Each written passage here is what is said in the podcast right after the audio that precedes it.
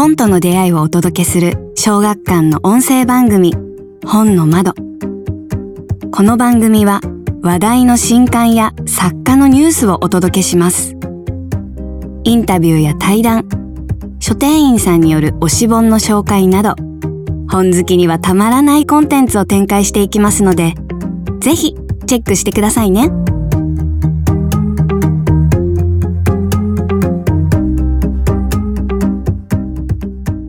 小学館文芸チームのポッドキャスト本の窓。本日は葬儀場を舞台にさまざまな別れの形を描いた人気シリーズほどなくお別れですのスペシャル対談をお送りいたします。著者の長月天音さんそして小学館のコミックアプリ漫画ワンでほどなくお別れですのコミカライズを手掛けるコミューの志保さんにお越しいただきました。小説漫画の両方からシリーズの魅力を語っていただければと思います、えー、ほどなくお別れです。コミックス最新2巻や長月天音さんの書き下ろし新作私が愛した余命探偵の情報そしてプレゼント企画もありますのでぜひ最後までお楽しみください。司会は小説担当編集の富岡が務めます。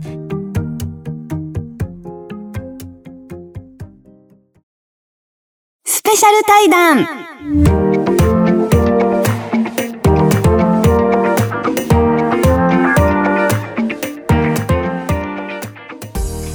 さん小見野さん本日はよろしくお願いいたします。ろしくお願いします。とまずはあのお二人のプロフィールを私から軽くご紹介させていただきます、えー、長月天音さんは新潟県ご出身。2018年にほどなくお別れです。で第19回小学館文庫小説賞を受賞しデビューされました。ほどなくお別れです。シリーズのほか神楽坂スパイスボックスシリーズキッチン常夜灯などの著書があります。コミューの志保さんは愛知県のご出身。2002年にビバ恋心が第50回リボン新人漫画賞佳作となり漫画家デビューされました。ほどなくお別れです以外にも森見富彦さんの夜行のコミカライズも手掛けられたほかプチコミックでオリジナル作品とあるお二人暮らしを連載中です、えー、そして最後にほどなくお別れですシリーズについても少し説明させていただきます、えー、人よりも木あの気分とかのキーですねに敏感な大学生清水美空が主人公スカイツリー近くの葬儀場坂東会館でバイトをする彼女は訳ありな葬儀ばかりを担当する総裁ディレクター漆原や美空と同じ能力を持つ僧侶里見たちとともにさまざまな形の葬儀を経験しながら成長していく物語です。えー、こちらのコミカライズを、えーと、コミューノさんがやっていただいているということなんですけどもこのやり取りはあの普段私だったり漫画担当編集の今日も来ていらっしゃいますが黒田さん落として行っているので2人が対面するのは本日が初めてなのでしょうか？はい、はい、そうです、はい、とても緊張してきました。そうですよねあのあんまりこうご挨拶する時間もなくこの収録に入ってしまったのでもうほぼ初めてお話しするぐらいな感じですもんね。はい、なんかこういつもあのネームやら下地あの下絵やらをいただいてそれをこう長月さんにチェックしていただいてっていう形でやり取りをしてるんですけどなんかね毎回その確認だけじゃなくて長月さんからすっごいこう長文で すごい興奮の感想をいただいてるんで私はそれをそのままコピペして黒田さんに送り黒田さんもそのまま小宮野さんに送りみたいなこう文通みたいな やってらっしゃいますよね。はいなんかその中でもいろいろね感想あの言われてますけど、まあ、長月さんってあのコミカライズの特にどのようなところが好きとかここに魅力を感じてるみたいなとこってありますか？もうたくさんありすぎて 本当にあの言葉では表せないぐらいなんですけれどもやっぱりあのとてもあの可愛らしい絵柄可愛らしいだけじゃなくてちゃんとかっこいい繊細な絵柄がなんというかあ私が描いた作品ってこんなあの世界観だったんだっていうのをすごいあの感じさせてくださってであの一見やっぱり葬儀場のお話なので暗いお話になってしまう可能性もあるんですけれどもあの小宮野先生の絵柄のおかげで随分あの救われていると思います。とても嬉しいです。ありがとうございます。でなんか、うんそんなこう絵柄とかそのそれそれこそそのあまりこう暗くならないようにみたいな、うん、なんかちょっとこう描くのに意識されてるところとかってあるんでしょうか？そうですね。私も初めその今回のお話を聞いた時に題材が葬儀場ということをまず最初に印象として受け取ったのであの実は私怖い話がとても苦手でして、はいえそっち方面だったらどうしようと思いつつだったんですけども全然そんなことなくてすごくあの新しい、えー作品の世界に飛び込めたのでとても嬉しいです。でありがとうございます。やっぱり怖いのが苦手なので、ん多分すごく意識したわけではないんですけど、自然ときっと受け取っていただいたようなうん印象になったんだと思います。書いていてすごい楽しいっていう部分はやっぱりそのキャラクターたちの掛け合いとか、はい。あの美空のなんかこう日常とかの方が、うんうんうんとあの書きやすいですか？ああ、書きやすい書きにくいは特に差はないんですけども、ちょっといつもよりはあのなんて言うんでしょう。気兼ねなく書けるのはやはり、あのお家のシーンだったりとか、そういうシーンでちょっとあのバンド会館のお話になるとこう気合が入ると言いますかうん背筋が伸びる感じにはなります。はい。なんかねあのおまけのコーナーとかでちょっとこう日常のイラストカット描かれるじゃないですか。はい。あれ私すごい実は楽しみにしていまして、ね。はい。あの私も原作書いている時は、うん。結構お仕事のシーン、あの葬儀のシーンを追ってるところばかりなので、あのそれぞれのキャラクターのなんかちょっとホッとする瞬間ですとか、うん。あとみそらちゃんの日常とかってあんまり意識していなかったのであのおまけのイラストを見てあなんか等身大の彼らを見ているというか、あこうなんだってすごい私が逆に驚かされてそれではい 楽しみにしていまイメーす。ジに合ってると嬉しいなと思イメージ通りです。よかったです。はい。なんかあの先ほどねあのちょうどそうコミックスの一巻のあの後書きのところで、えっ、とコミューノさんがその葬儀場に取材に行かれた話とかがね、こあのちょっとおまけで入ってるんですけど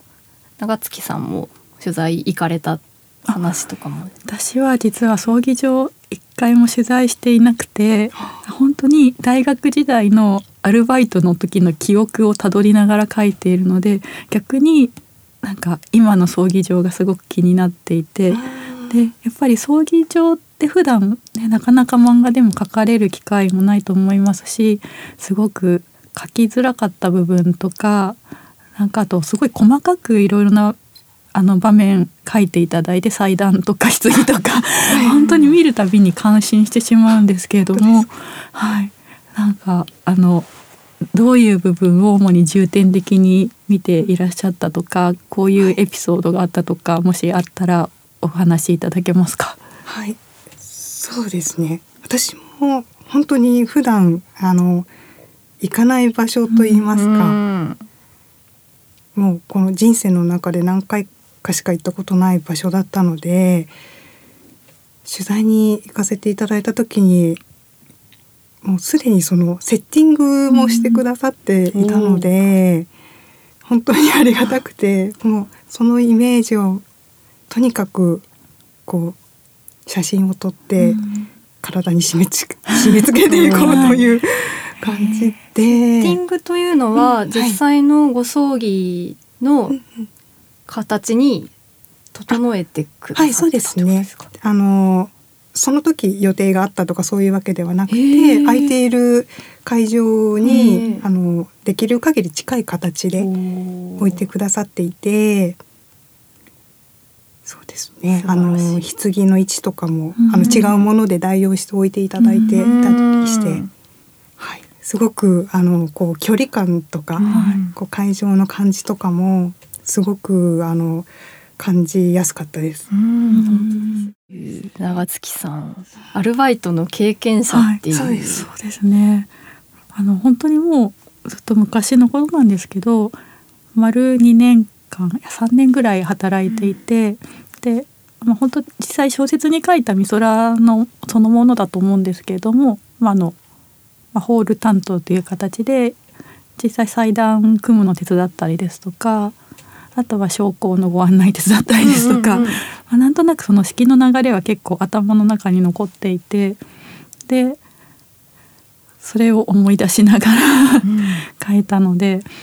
それがそのまま小見の先生がうまく表現してくださってあこれだよこれだよって思いながらあのいつも読ませていただいてます。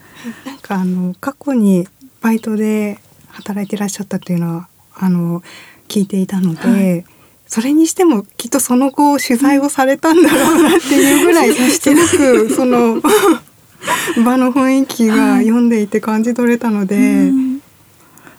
聞いてびっくりしました。そう言っていただけると嬉しいです。なんか本当記憶力頼頼り頼みで。はい。三野さんは取材に行かれてから実際に漫画を描き始めたんですか、はい、そうですね。そうだったと思います。あの原稿自体は確実にそうです。あやはりそうですよね、はい、だいたいそのあの私もちょっと漫画に関しては素人なんですけど、はい、なんかあの素晴らしい作品がなんかどのような過程で出来上がっていくのかっていうのがちょっと私からの質問なんですけど。はい、そうですね。今回のような原作を頂いているコミカライズの場合だとまず初めにあのもちろん作品を読んで、うん、でその後あのじっくり時間があればもう一度読み返しながらと情報をピックアップすると言いますか。すべて書き出していくというかあのキャラクターの、例えば容姿だったり家族構成だったり、うんうん、こう絵にする上で必要なものをすべて書き出していく作業をまずやります。でキャラクターのあのビジュアルなどを決めて編集さんやあの原作サイドの方に見ていただいたりして決めていく感じですね。うんうんうん、そうか。じゃあバーって読んで必要なところだけ、はい、その自分で書き出すっていうところがなんかミソですよね。うん。うん、そうですね。あと付箋もいっぱい。はい原作者の次にもしかして作品に対する理解が深いのかもしれないですね。はい、あの私もあの今日やっぱり聞こう伺おうと思っていたことの一つでもあるんですけど今そのキャラクターの特徴と容姿とかあの書いてっておっしゃったんですけど私原作の中であんまり容姿って書いてない気がして、漆原も多分背が高いとかそういうのはあったんですけどあんまり細かく書いていなくて、まあ、美空にしてもそうなんですけど、はい、それをなんか出来上がった作画見せていただいた時にあなんかすごくイメージ通りだと思ってそれがすごい感動しました。よかったです。通じ合いましたね。あの描かれてない部分は完全に私の想像と趣味になります。趣味も入る 多分趣味が一緒かもしれない確かに。そうですよね。なんかすごく原作は漆原とかは特にもうなんて言うんでしょう行動とか言動でなんかすごくこうブラックスーツが似合う人っていうのがこうイメージが立ってきてたんですけど本当にねコミカライズを見せていただいた時私ももう全くはこのままかもしれないって思いながら、ね、拝読しました、はい、全く同じ里見もそうでした。朗らかなそうですね。きっとこんな感じでいつも笑ってるんだろうな。うん。なんかそうめちゃめちゃこう魅力的なね、キャラクターを長月さんが生み出してそれにさらに小宮野さんがこう色をつけてってやってらっしゃると思うんですけどなんかすごくこの作品ってその坂東会館の職員たちもめちゃめちゃこう個性的ですし、うん、まあ、皆さんもしかして葬儀スタイルも違うのかなとかでちょっとこう陽子さんっていうしっかり者のキャラがいたり、うん、椎名さんっていうちょっとかわいそうな いじられキャラっていうんですかねがいたりすごくこう魅力的な登場人物がいっぱいいると思うんですけどなんかこうお二人のこう特にこう思い入れがあるとかお気に入りだったりとか、まあ、皆さんねあの平等に思い入れはあると思うんですけど、はい、ちょっとなんかそういうワンポイントキャラクター紹介みたいなのを聞いてみたいなと思ったんですが ちょっと長月さんから教えていただけませんか、はい、私はやっぱり漆原かもしれないですね。うん。ちょっと主人公の美空じゃなくて申し訳ないんですけれども、でもやっぱりあのこの作品を書こうと思った時に一番最初にできたのが漆原というキャラででそれは、まあ、自分が葬儀の当事者になった場合に、まあ、こういうふうに、まあ、遺族に寄り添ってくれたらあの励まされるんじゃないですないかなとか、うんまあ、こうこんな頼もしい人がいたら、まあ、ちょっと大変な時でもちょっと肩が肩の力が抜けるんじゃないかなとか、うんまあ、それで、まあ、漆原ありきで生まれた話でもあありましてであと実際その葬儀場でアルバイトしてる時に、まあ、黒いスーツで、まあ、キビキビ動くスタッフの人ってなんかかっこいいなって思ったのもあって、うん。まあ、そういう人が活躍するのを書きたいなと思っていたのでちょっと漆原にはやっぱなんですかね絶対的な存在としてこれからも活躍してほしいなと勝手に思ってます。絶対的な存在。はい。あのコミューノさんはどなたかいらっしゃいますか？あそうですね。なんか選ぶとなるととても難しいですけど そうですよね。あのそうですね。式などのシーンがちょっと張り詰めていることも多いので、そういう意味でいくとあの椎名さんとかうん。横さんが出てくるとすごくホッと するので特に椎名さんは好きです。なんか嬉しいです。私もねなんかこう、うんすごくいいなカンフル剤っていうとちょっと違うかもしれないんですけど、すごく癒しの存在ですよね。ねそうですよね。私もなんかちょっと重いシーンがく来るとその後で椎名さんのシーンを入れたりとかしてちょっとほぐすっていうか、はい。あとちょっといじられ具合が、うんあのコミカライズを読んで思ったんですけど。漆原が椎名を殴るシーン結構本気ですよね。表情が怖いなと。すごいあの嬉しいです。なんか構っていただいて。あああいうシーンを描くのはとても楽しい。そうですね。絵になってみてあれ結構本気で殴ってる、そうですね。そう本気だなと思ってあの里見もよく殴られてるんですけど、そうあの時の漆原いつも本気ですよね。そうなんかこう先ほどあの、ね、今もこう自分の予想を飛び越えたものみたいなお話ありましたけど、まあ、さっきのそのおまけイラストの日常のワンシーンみたいなのもそうですけど、なんか他にあコミカライズを通してあこの人ってこうだったんだなとかこの話ってこうだったんだなとかちょっとこう読者目線でなんかこう新たな発見をしたこととかってあったりしますか？そうですね。なんか美空ちゃんがこんなに可愛かったんだって思いました。可愛いですよね。はい私も、まあ、あの、まあ、ま現在現実の自分よりまずすごい年下の女の子を描いてるっていうのも確かなんですけど、まあ、かい小説を書いているとやっぱ仕事のシーンがすごい多いので、まあ、漆原を目標に、まあ、ひたすらもう頑張ってるあの女性という感じで書いてしまってでも実際は彼女スタートした時は大学生ですし、うんでも物語のシリーズの中でもまだあの働き始めて2年しか経っていないっていう設定なのでそう考えるとなんか等身大の美空をすごい見失っていた気がして、はい、それを小見野さんがなんか気づかせてくれたというか。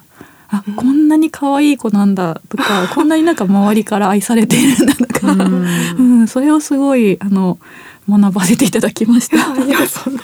私はあの原作から感じ取ったものを 出してるつもりではあったんですけれどもあでも最初ビジュアルを決める段階の時に美空は透明感のある女の子がいいなというふううにん感じたので、そういう部分は出せていけたらいいなと思いました。透明感うんわかりますよね。なんかすごくね、なんか優しくて心が綺麗な女の子っていうのはずっと考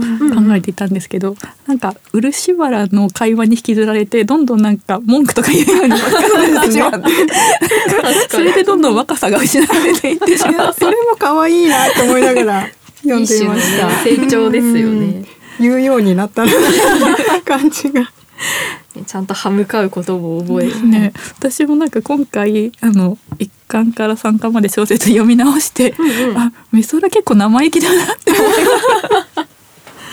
あんまり可愛げがないなと思って。いやいやそんなことはないですけど、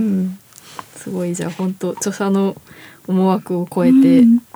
成長を遂げているんですね。はいだから願わくばこのまま可愛い美空をもっと見続けていたいなと思いました。可愛さをキープして。ぜひお願いします。はい。ありがとうございます。お話も盛り上がってるところなんですけども、えー、と前半はここまでにしたいと思います。のちなみに今お話ししていただいているコミカライズ版のほどなくお別れですの通連載通常話はなんと漫画ワンで今すぐそして無料で読めるので気になった方はぜひチェックしてみてください。えーそれでは中編もお楽しみに。番組お聞きの方から抽選でお二人からプレゼントがございます。応募に必要な一つ目のキーワードは中編で2つ目のキーワードと応募方法などの詳細は後編でご案内いたします次回もどうぞお聞き逃しなく小学館文芸チームのポッドキャスト本の窓。次回配信は来週月曜日の予定です。公式ツイッター X アカウントでも情報を発信しておりますのでそちらもぜひチェックしてください。